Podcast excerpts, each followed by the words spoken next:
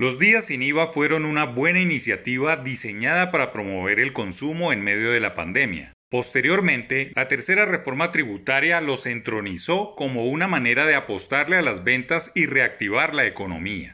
Serán tres jornadas durante el final del año, 28 de octubre, 19 de noviembre y 3 de diciembre. No dejan de ser una buena idea, pero tienen muchas fallas de origen. La primera tiene que ver con las fechas. Bien podría haberse puesto un día antes del segundo semestre para promover la mitad del año.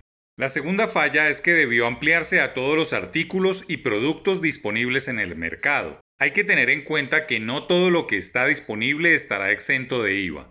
La política pública de beneficios solo abarca productos que hacen parte de seis categorías. Vestuario, electrodomésticos, computadores, equipos de telecomunicación, implementos deportivos, juguetes y juegos, útiles escolares y bienes e insumos para el sector agropecuario. Pero para complicar las cosas, cada categoría de beneficiados tiene sus propias cuentas y letra menuda. En vestuario, camisas, jeans, sacos, maletines y gafas con igual o menor valor a 726.160 pesos serán cobijadas con la medida.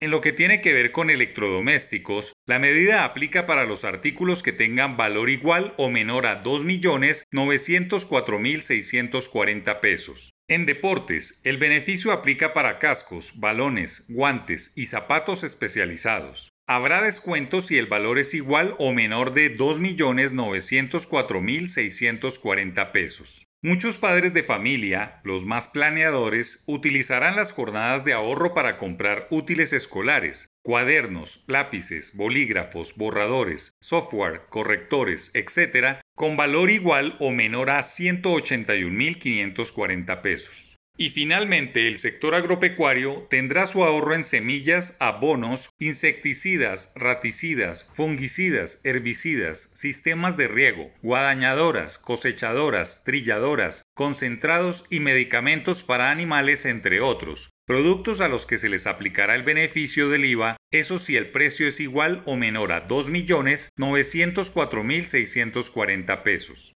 La pregunta que ronda entre los consumidores es por qué el beneficio no se generaliza y se deja en solo esos renglones, máxime cuando se necesita que toda la economía coja vuelo y se mantenga el buen ánimo que se registra por estos días de fin de año. Es incomprensible desde el punto de vista de los consumidores que haya unas categorías y unos precios previstos en la política pública y otros no menos importantes simplemente no se tengan en cuenta. La categoría de las herramientas de trabajo, los carros, las motos, maquinaria agrícola, sistemas de riego, motobombas, lanchas y demás maquinaria pesada debería estar incluida en las jornadas sin IVA, pues nada más necesario que estos artículos y productos para poner a andar la economía.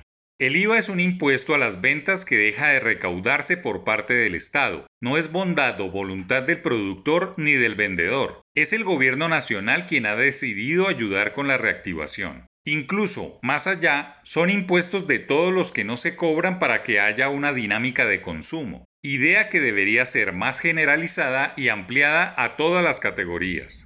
Importante, las autoridades deben vigilar sobre engaños y confusiones, y la Superintendencia de Industria estar atenta para castigar a quienes se aprovechen.